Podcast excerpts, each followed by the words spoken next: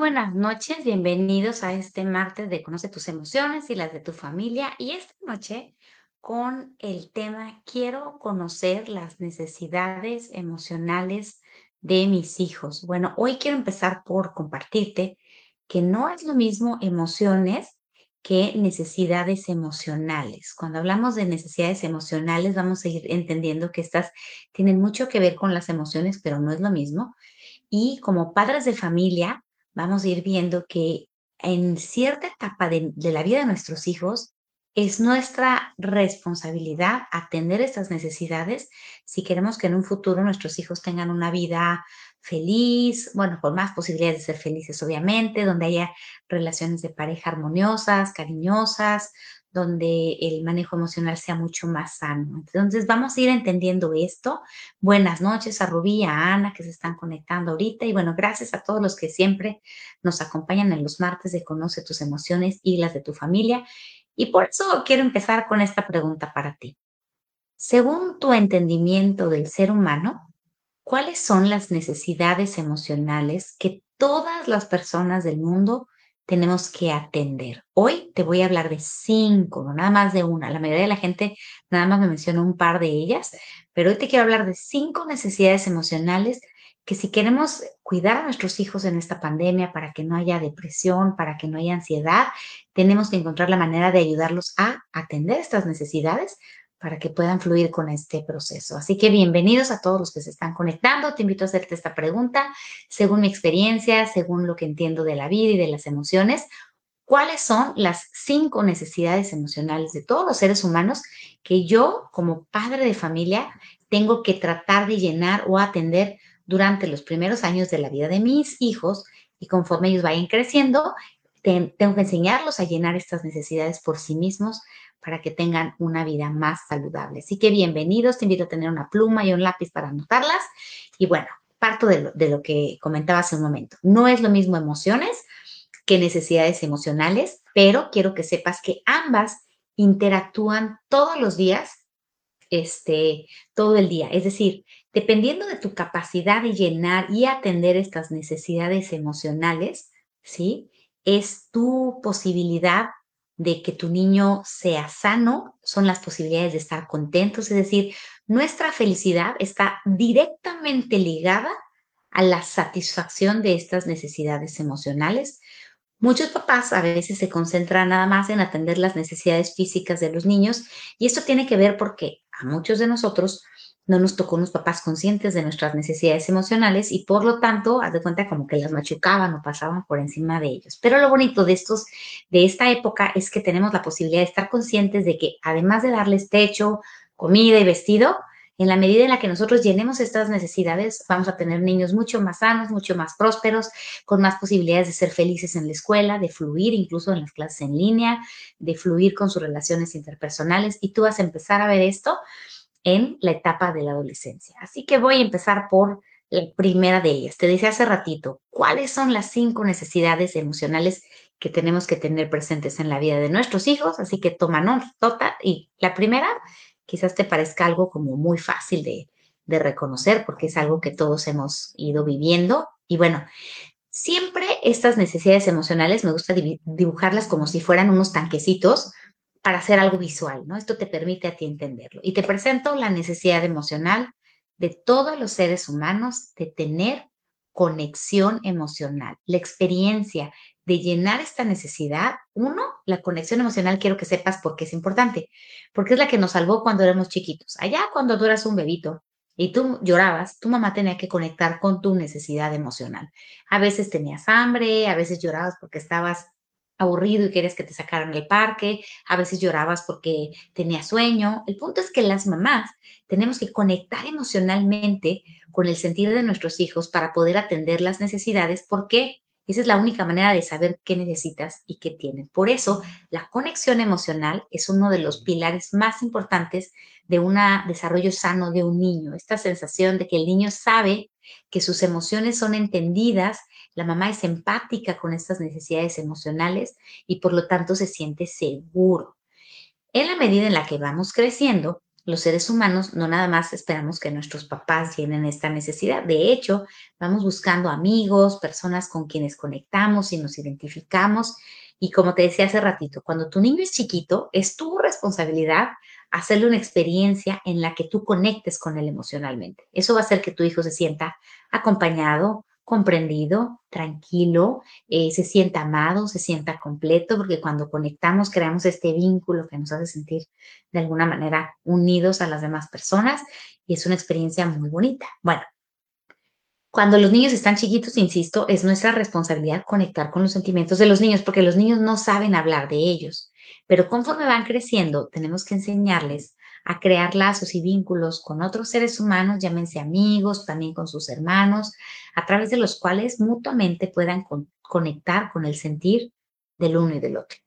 Cuando este tanquecito está vacío, ahora vamos a, poner la, la, experiencia opuesta, ¿ok? Cuando el tanque de conexión emocional está vacío, nos sentimos solitos, tienes un hijo que se siente desconectado, aislado, incomprendido, se puede sentir abrumado, asustado, triste y vacío. Todos estos son sentimientos súper reales que experimentan los niños, los adolescentes y los adultos. Y el hecho de que un niño no te sepa decir el nombre de ese sentimiento no quiere decir que no lo sienta. De ahí la importancia de que en tu relación con tus hijos trabajes tu capacidad de hablar de los sentimientos, de las emociones para poder resolverlas. Yo siempre explico que el primer paso para un manejo emocional sano es identificar cómo te sientes, pero no te puedes quedar ahí porque entonces te vas a quedar estancado.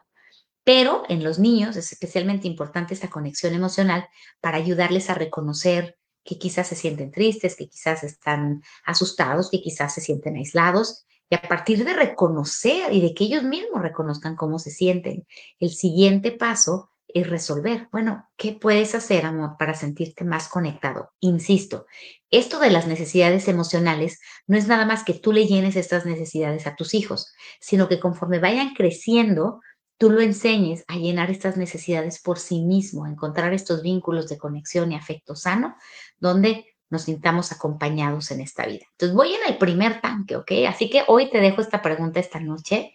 Del 0 al 100%, hasta dónde tu hijo siente esta conexión emocional contigo. Si tú dices, estoy en el 80%, el tanquecito debe estar en el 90 o en el 100, significa que tu relación con tu hijo está sana y que le estás eh, haciendo una experiencia de que en este mundo es posible conectar con los demás, conectar emocionalmente. Vamos a la segunda necesidad, ¿ok? La segunda necesidad de la que te quiero hablar esta noche es la necesidad de todos los seres humanos de sentirnos amados y aceptados. Y tal vez digas que no es lo mismo conexión emocional que sentirnos amados y aceptados. Y aunque tienen que ver, ¿ok? Vamos a hacer esta separación. Tú puedes sentir mucho amor por tu abuelita y a lo mejor no conectas con ella emocionalmente porque no vibras en la misma sintonía, porque no ven las cosas desde la misma perspectiva, ¿sí? Pero puedes sentir mucho amor hacia ella o puedes sentirte muy amado por tu abuelita, pero no sientes esa conexión. Aunque puede ser que gracias a la conexión sientas el amor, pero a veces, pues no, no hay la conexión y está bien. De todas maneras, sé que me ama, sé que me quiere. Este tanque lo he mencionado en muchísimas de mis pláticas. Siempre hablo de asegúrate que tu hijo tenga su tanque de amor y aceptación lleno. Que él sepa que independientemente de que se porte bien o mal, tú lo amas, que su comportamiento le trae consecuencias negativas y su comportamiento trae consecuencias negativas en su vida, pero eso no significa que no lo quieras, que no lo ames y que no te importe. De ahí la importancia de que cuando les pongamos consecuencias a los niños, no lo hagamos estando enojados, de evitar gritarles en el manejo de la disciplina, para que ellos digan, ah, ok, ayer mi mamá me quitó el celular porque yo tomé la decisión de, eh, no sé, pasarme el número de horas eh, que debería estar viendo el celular pero mi mamá me sigue queriendo, mi mamá me sigue aceptando como un ser humano. Cuando este tanque está vacío, el tanque de amor y aceptación está vacío, sentimos rechazo, desagrado, odio, asco, vergüenza, te puedes sentir menos, puedes sentir desconfianza, puedes sentir tristeza. Y cuando este tanque está lleno, pues ¿qué, qué hacemos? Nos sentimos plenos, nos sentimos conectados, nos sentimos felices, nos sentimos amados, sentimos orgullo, nos sentimos suficientes, adecuados, especiales, seguros, confiados. El tener este tanque lleno es fundamental para que tu hijo llegue a la adolescencia con menos posibilidades de tener relaciones de noviazgo que lo lastimen, eh, coloquialmente conocidas como relaciones tóxicas. Cuando tu hijo se siente amado incondicionalmente por ti, es más fácil que le diga a un ser humano que le está faltando al respeto y decir, ¿sabes qué? Eso que estás haciendo no es cariñoso, eso que estás haciendo no es respetuoso. Por lo tanto, yo pongo límites y decido no tener una relación contigo y me alejo. Cuando tu, hijo tiene llena esta necesidad, digamos que difícilmente va a tomar eh, decisiones en la adolescencia que lo afecten a él.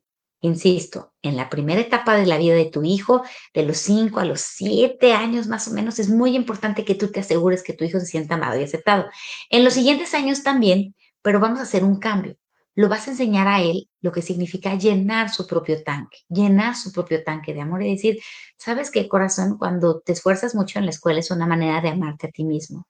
Cuando decides comer comida saludable es una manera de quererte a ti mismo. Cuando tomas decisiones responsables y tiendes tu cama es una manera de ser amoroso contigo mismo y con la familia. Y en ese sentido lo enseñas a que no nada más tú eres responsable de llenar este tanque, sino que poco a poco él también puede tomar decisiones en la vida que le ayuden a sentirse fíjate bien, alegre, orgulloso, suficiente, adecuado, valioso, especial, porque este tanque, en lugar de estar bajito, lo habrá llenado por sus propios medios. Vamos a ir ahora a la siguiente necesidad emocional. Ya hablamos de sentirnos conectados, una conexión emocional, de sentir amor y aceptación. Y te presento mi tanque de sentirte valioso y competente.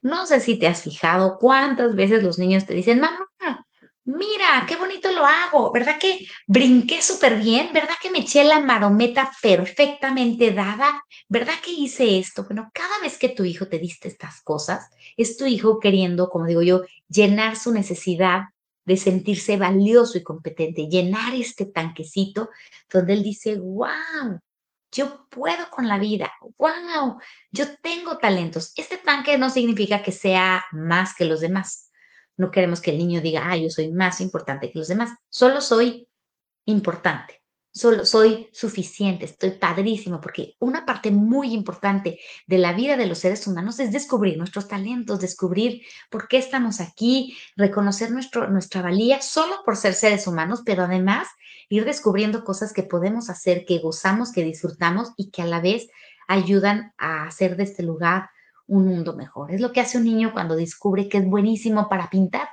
Y tú le dices, wow, te quedó increíble, qué gran talento tienes. Bueno, pues estás llenando su tanque de sentirse valioso y competente. Competente es yo puedo con la vida, ¿no? Entonces, ese tanque lleno, fíjate bien, todos los sentimientos positivos que puede generar, te hace sentir suficiente, seguro, adecuado, empoderado, capaz, ¿no?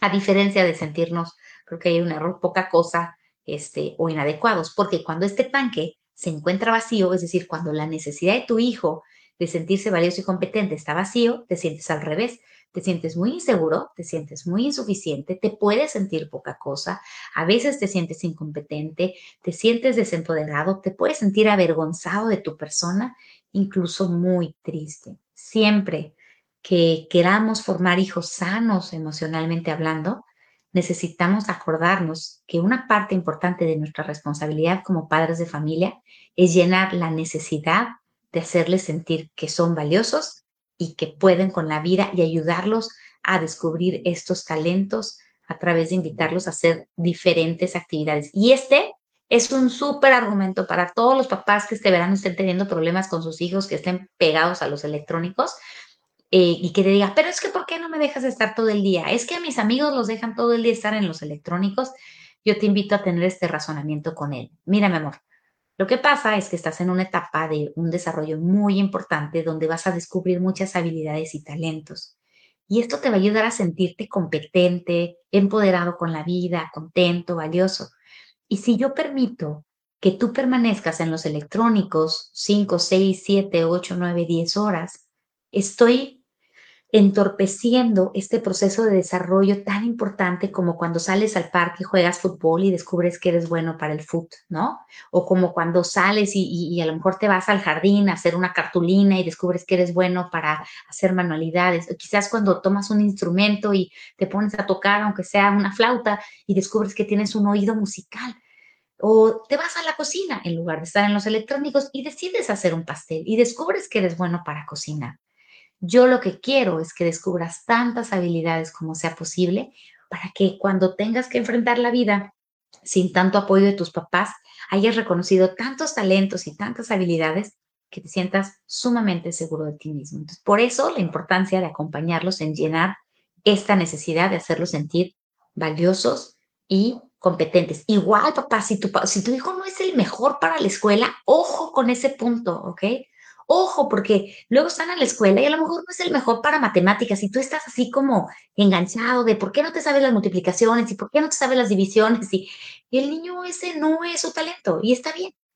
Pero a lo mejor no te has dado cuenta que es buenísimo para tener un pensamiento científico y resolver problemas a través del método científico. O no te has dado cuenta que es buenísimo para las clases de oratoria y es muy expresivo y es muy hábil con sus palabras y tú estás muy enojado solamente porque tiene un 5 en matemáticas o porque no salió bien. Y digo, ¡Ah! nos estamos perdiendo de la posibilidad de fortalecer a nuestros hijos a través de llenar el tanque de hacerlos sentir valiosos y competentes. Por eso te quiero dejar con esta pregunta del 0 al 100% en los últimos seis meses, ¿hasta dónde has llenado la necesidad de tu hijo de sentirse valioso y competente? Eso es cuando los niños están chiquitos, acuérdate, los primeros años es tu responsabilidad. Ahora, conforme el niño va creciendo, también le tienes que preguntar a él, ¿tú qué estás haciendo para sentir que puedes con la vida? ¿Qué estás descubriendo de ti mismo? Porque una parte de esta necesidad también es tu responsabilidad y esto estamos hablando conforme los niños tienen 8, 9, 10 años, ya podemos empezar a hacerle este, este tipo de preguntas. Hasta ahorita llevamos la necesidad de nuestros niños de sentirse conectados emocionalmente, la necesidad de sentirse amados y aceptados, y acabo de hablar de la necesidad de sentirnos valiosos y competentes. Te presento el tanque del sentido y el propósito en la vida. No sé si alguna vez leíste este libro tan bonito de Víctor Frankl que se llama El hombre en busca de sentido. Pero este libro es una joya para poder ilustrar la importancia de que los seres humanos, para poder vivir y tener una vida plena, necesitamos sentir que nuestra vida tiene un gran propósito, que tiene un gran sentido, una razón de existir. Y cuando nuestros niños son pequeñitos, tú eres básicamente lo que le da mucho sentido a su vida. No sé si te pase, pero el niño está feliz porque lo vas a llevar a una tienda y le vas a comprar un huevito de chocolate Kinder Sorpresa. Bueno, los que hay aquí en México son muy famosos, ¿no? O le dices tu próxima fiesta de cumpleaños y el niño está contando los días y tiene una gran ilusión por su fiesta de cumpleaños. Y después dice, bueno, y también voy a salir al parque con mi papá y vamos a andar en patineta. De alguna manera, las experiencias que tú le des a tu hijo para amar la vida son importantísimas porque cuando es niño le da un gran propósito a su vida. Y conforme va creciendo, aquí ojo, papá, siempre platico esto con los adolescentes, este tanque tú ya no lo puedes llenar al 100%. Por eso, cuando tienes un hijo adolescente y le dices, te voy a llevar a la tienda y te voy a comprar un chocolate, el niño dice, sí, papá, pero eso ya no me llena tanto. A todos nosotros como adultos nos pasa lo mismo. Si ya tienes tiempo en el mundo del trabajo, podrás recordar que quizás cuando te dieron tu primer trabajo estabas súper feliz y de pronto ese trabajo ya no le hizo tanto sentido. Ya habías dominado esa experiencia y eso no le daba propósito y buscabas un propósito cada vez más profundo. Lo que te quiero decir con esto es que nuevamente en los primeros años de la vida de tu hijo es muy importante apoyarlo a crear diferentes experiencias que le den un por qué estar aquí. ¿correcto? Pero conforme los niños van creciendo, la necesidad es de descubrir estos talentos y aplicarlos en el día a día, el por qué eh, tu vida tiene un propósito, una razón de ser, es muy importante poderlo platicar con ellos. Quiero enfatizar que en la adolescencia es muy común que pasen por un periodo de vacío, pero primero te voy a explicar cómo te sientes cuando este tanque está lleno. Bueno, si tú te levantas y dices, wow, mi vida tiene una razón porque existo, te puedes sentir pleno, completo, feliz, inspirado, apasionado, determinado, enfocado en esto que le da sentido a tu vida y puedes sentir un gran amor por tu persona y un gran amor por tu vida, ¿ok? Pero te decía que comúnmente en la adolescencia es, es eh, este tanque está vacío o no está llenado 100%. Y esto hace que nuestros adolescentes puedan sentir un vacío, que se sientan incompletos o tristes o desconectados o sin rumbo o deprimidos.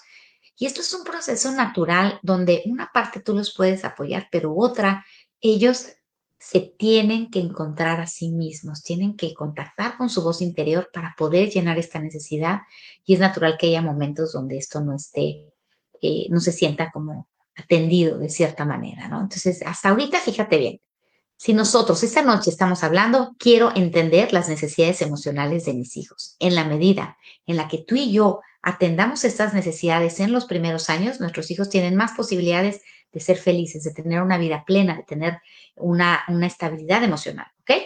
Pero conforme van creciendo, hemos visto que hay que atender estas necesidades y enseñarles a que ellos atiendan y ya hablamos de sentirnos conectados, ¿ok? Tus hijos se tienen que sentir conectados, tienen una red de apoyo, tienen que sentirse amados y aceptados se tienen que sentir valiosos y competentes. Yo puedo, es el, tanque de sentirnos valiosos y competentes.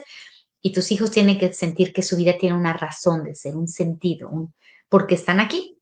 Y bueno, el último tanque del que te quiero hablar en esta noche es mi favorito, porque es la necesidad del ser humano de disfrutar la vida y divertirse. Siempre me encanta explicar que el señor Walt Disney eh, descubrió esta necesidad en el ser humano y dijo, como el ser humano tiene la necesidad de divertirse, Voy a hacer un Disneylandia donde la gente pague 200 dólares para entrar nada más. ¿Y qué vamos a hacer a Disney cuando vamos?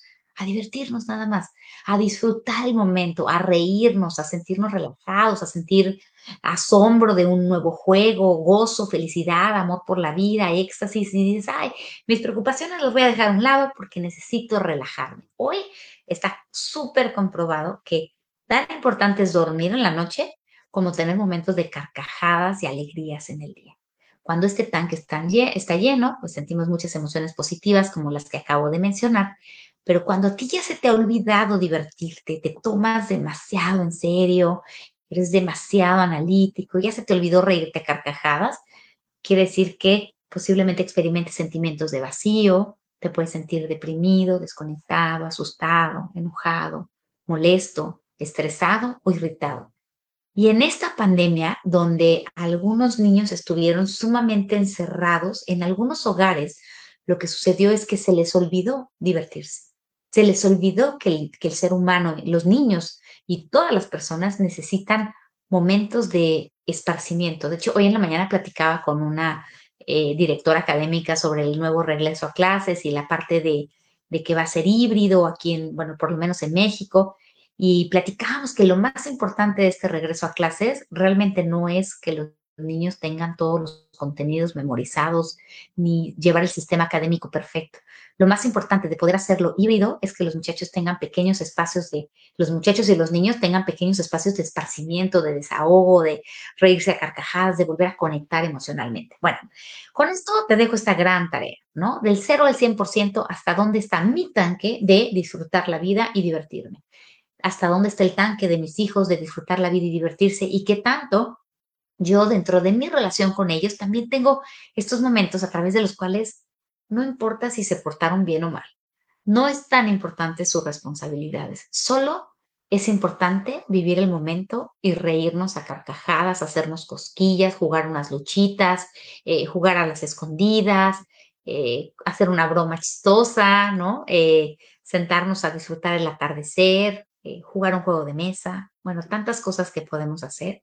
En las familias donde se les ha olvidado llenar la necesidad de disfrutar la vida y divertirse, puede haber muchísima adicción a los videojuegos porque se nos ha olvidado que hay mil maneras de sonreírle a la vida y reírnos a carcajadas. Así que, pues espero que esta información sea de gran, gran beneficio para ti y para tu familia. Mi idea es que con esto tú te puedas sentir más cercano a tus seres queridos, ¿ok? Hoy, papás, los invito a tener la conciencia de que como padre de familia, durante los primeros años de vida de nuestros hijos, la atención de sus necesidades emocionales depende directamente de nosotros. Por lo tanto, es tu responsabilidad y la mía que nuestro hijo se sienta amado y aceptado. Es tu responsabilidad conectar con las emociones de tu hijo. Es tu responsabilidad que tu hijo se sienta valioso y competente a través de enseñarle a descubrir sus talentos y todo su potencial es tu responsabilidad guiarlo para que encuentre caminos de diversión y gozo positivos, sanos, que no lo destruyan. Es tu responsabilidad también hacer conciencia de que las experiencias emocionales de los primeros años influencian directamente la experiencia emocional de la adolescencia. De ahí que un niño que crece con vacíos emocionales tiene más posibilidades de tener problemas de adicciones, de sufrir de relaciones violentas o abusivas durante esta etapa y de tener problemas académicos y de tener dificultades para decir que no a los demás cuando lo lastiman. Por eso, si tú tienes un niño pequeño, asegúrate de conectar con sus emociones para que pueda reconocer lo que siente. Asegúrate de estar ahí para escucharlo, para que tenga un lugar seguro para desahogar lo que siente. Asegúrate de estar ahí para hacerle ver que una vez reconociendo sus sentimientos negativos, es momento de actuar o pensar distinto para encontrar un camino para sentirse mejor. Y asegúrate de enseñarle que el poder para ser feliz se encuentra dentro de él. Te recuerdo mi frase favorita.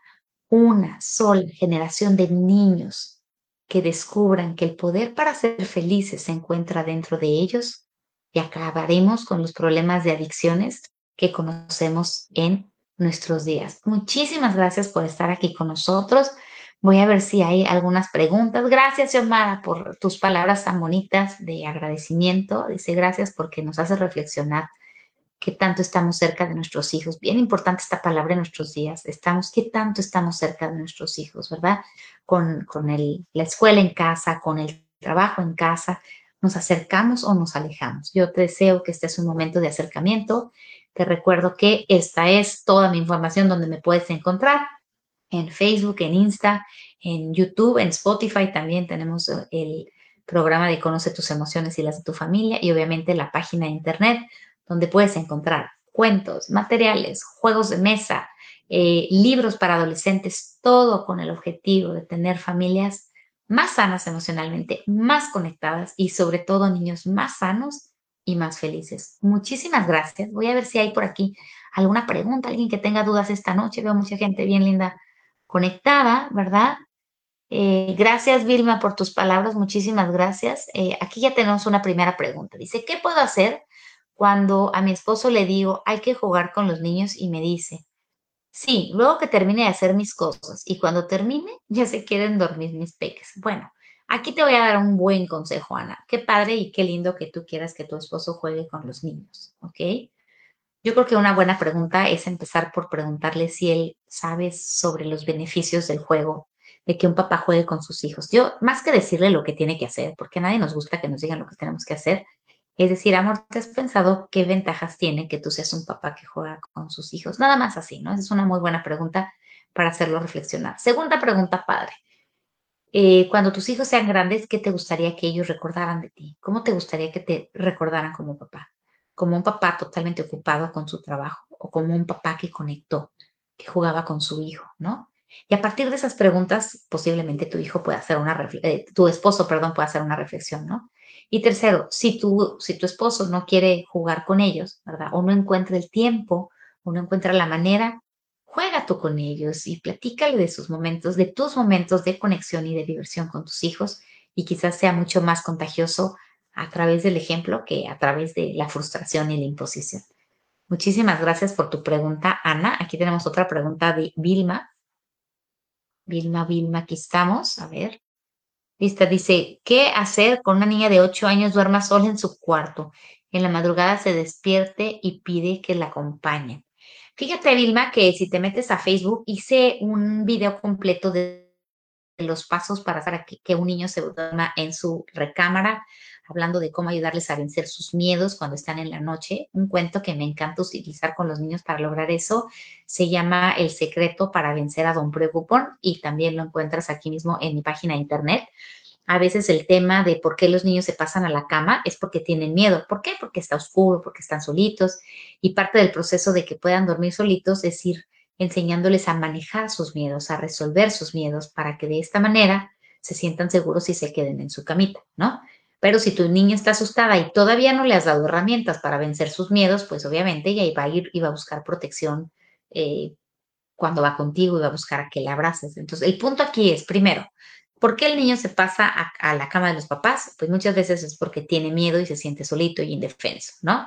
Eh, segundo, para que mi hijo se pueda sentir seguro en su cama, le tengo que enseñar a manejar sus miedos con inteligencia. Y de ahí te recomiendo muchísimo el curso en línea que tengo de eh, el manejo inteligente del miedo. También lo encuentras en la página de internet. Pero mi cuento favorito es El secreto para vencer a Don Preocupón. Ahí lo puedes obtener y vienen muchísimos pasos para que, primero que nada, le enseñes a resolver sus miedos y de ahí puedas tú eh, ayudarle a que pueda tener un momento de triunfo y decir, wow, eres increíble, ya lo lograste, pasaste toda la noche en tu cama. Espero que te, que te sirva esta información. Y bueno, creo que aquí están apareciendo más preguntas lindas. A ver, aquí tengo a Vilma. Doctora, dice Keila Vargas. Buenas noches, Keila. ¿Qué puedo hacer si deseo que inició la pandemia por el encierro? Permití que pase mucho tiempo con juegos de tablet y se está volviendo un problema que cada vez necesita más tiempo. Ok, primero que nada, tu hijo tiene la necesidad de estar más tiempo ahí porque ese es el camino que está entendiendo que es para divertirse, ¿ok? Entonces, el primer punto es crear espacios de diversión y disparcimiento. Bueno, no es cierto, me equivoqué. El primer punto es decirle no, poner límites. En este momento, en este verano, lo que vamos a hacer es que tu tiempo en pantalla va a ser de una hora al día, ¿ok? Aquí estoy hablando de los niños chiquitos que no tienen que hablar con sus amigos adolescentes. Acuérdense que esto varía según la adolescencia. Está el niño chiquito, le dice solo una hora al día y yo les recomiendo que si tienen más de un hijo, pongan un horario. El horario ayuda muchísimo para que no digas, ay, ¿a quién ya le dio una hora? ¿Y a quién le queda media? ¿Y quién? Así digas, tu hora de pantalla es de 7 a 8 de la noche o de 6 a 7 de la noche y se acabó, ¿no? Lo primero es poner límites y sentirte segura y con la certeza de que no estás haciendo algo malo. ¿Ok? Lo primero es, decir, papá, mamá, siéntete seguro de que está bien decir que no si tu hijo este, está viendo un exceso de electrónicos, le hace daño, ¿no? Dos, si busca espacios, actividades, una lista de actividades que quizás a nosotros sí se nos ocurrían. Jugar con canicas, jugar al resorte. A veces los niños ya no saben jugar con su cuerpo. ¿Por qué? Porque tienen muchos años acostumbrados a este, a estar en contacto constante con los electrónicos y quizás necesitamos invitarlos a conocer juegos como pinta una caja, haz una piñata, infla un globo, llena globos con agua, eh, juega a la cuerda, juega, yo me acuerdo de la liga, un resorte que había que utilizabas y, y bueno, el chiste es ir, ir contactándolos con estas experiencias de juego y poco a poco ellos se van a ir acostumbrando que van a haber momentos que están aburridos, conste, porque yo me acuerdo de ser niña y decir estoy aburrida y no sé qué hacer. Pero como no tenía un celular a la mano, junto con mi hermana o mis hermanos inventábamos cosas que teníamos que hacer precisamente porque estábamos aburridos y queríamos divertirnos. El punto que les digo a los papás es que no es tu responsabilidad resolverle su aburrición en todo momento. Es tu responsabilidad ponerle límites a los electrónicos, es tu responsabilidad invitarlos a conocer nuevas maneras de jugar, pero eso no significa que lo tienes que estar entreteniendo en todo momento porque lo quieres enseñar a que él disfrute la vida por sí mismo, ¿ves? El tanquecito que estábamos hablando esta noche. Espero que te sirva, Keila. Aquí voy a eh, cerrar esta pregunta y voy a ir con la que sigue. Dice Sinaí Briseño, ¿cómo guiar a mi hija para que no sienta miedo si los tres miembros adultos de su familia estamos pasando por COVID. Ella quiere abrazos. Ay, hermosa tu princesa. Primero que nada, te mando un abrazo para que se recuperen pronto, ¿ok? El primer punto es eh, explicarle a tu hija todo lo que están haciendo para sanar. Hay que explicarle a tu hija que el porcentaje que se muere de la población por esta enfermedad, no sé si andaba en el 3% la última vez que leí, y que eso significa que solamente tres de cada 100 personas se complica mucho la situación y además, ojalá, espero que tengan ustedes un buen estado de salud, que esto es más eh, común cuando las personas tienen diabetes, hipertensión y, y como obesidad, hasta donde entiendo. Lo que significa que si ustedes no tienen ninguna de esas tres situaciones, las posibilidades de salir bien librados son muchísimas y explícale que están comiendo sanamente, que están descansando, que están tomando agua, siempre en positivo. Mira, esta manzana que me estoy comiendo es porque me va a dar vitaminas, ¿no? Para darle esta sensación de no somos víctimas nada, nada más de la enfermedad, sino que nosotros como familia estamos haciendo un plan de acción. Dos, ayúdala a que pueda hacer algo por ustedes. Por ejemplo, no sé qué edad tenga tu princesa, pero si ya tiene edad de hacer una limonada, dile, oye, me va a servir mucho una limonada porque tiene vitamina C y todos nos vamos a, curar. Es decir, empodérala un poquito para que participe, ¿ok? Y dile que van a inventar los abrazos virtuales en los que se abrazan desde lejos, se mandan besitos así súper ricos y que ese amor llega y también nos ayuda a sanar. Recordemos que ya hay estudios científicos que comprueban que en la medida en la que tú y yo sintamos más amor, más se fortalece nuestro sistema inmunológico. Háblale de estas células maravillosas y de todas las veces que se han enfermado y se han curado. Por eso seguimos aquí. Lo que más nos protege del COVID hasta la fecha no es la vacuna, es un sistema inmunológico sano. Entonces, además de la vacuna, si tú tienes un sistema inmunológico sano, tienes más posibilidades de curarte como nos hemos curado de una gripa o de una influenza o de una diarrea o de cualquier virus que ande por aquí, ¿no? Espero que te sirva muchísimo y sobre todo que se recuperen pronto, Sinaí. Gracias por tu pregunta, ¿ok?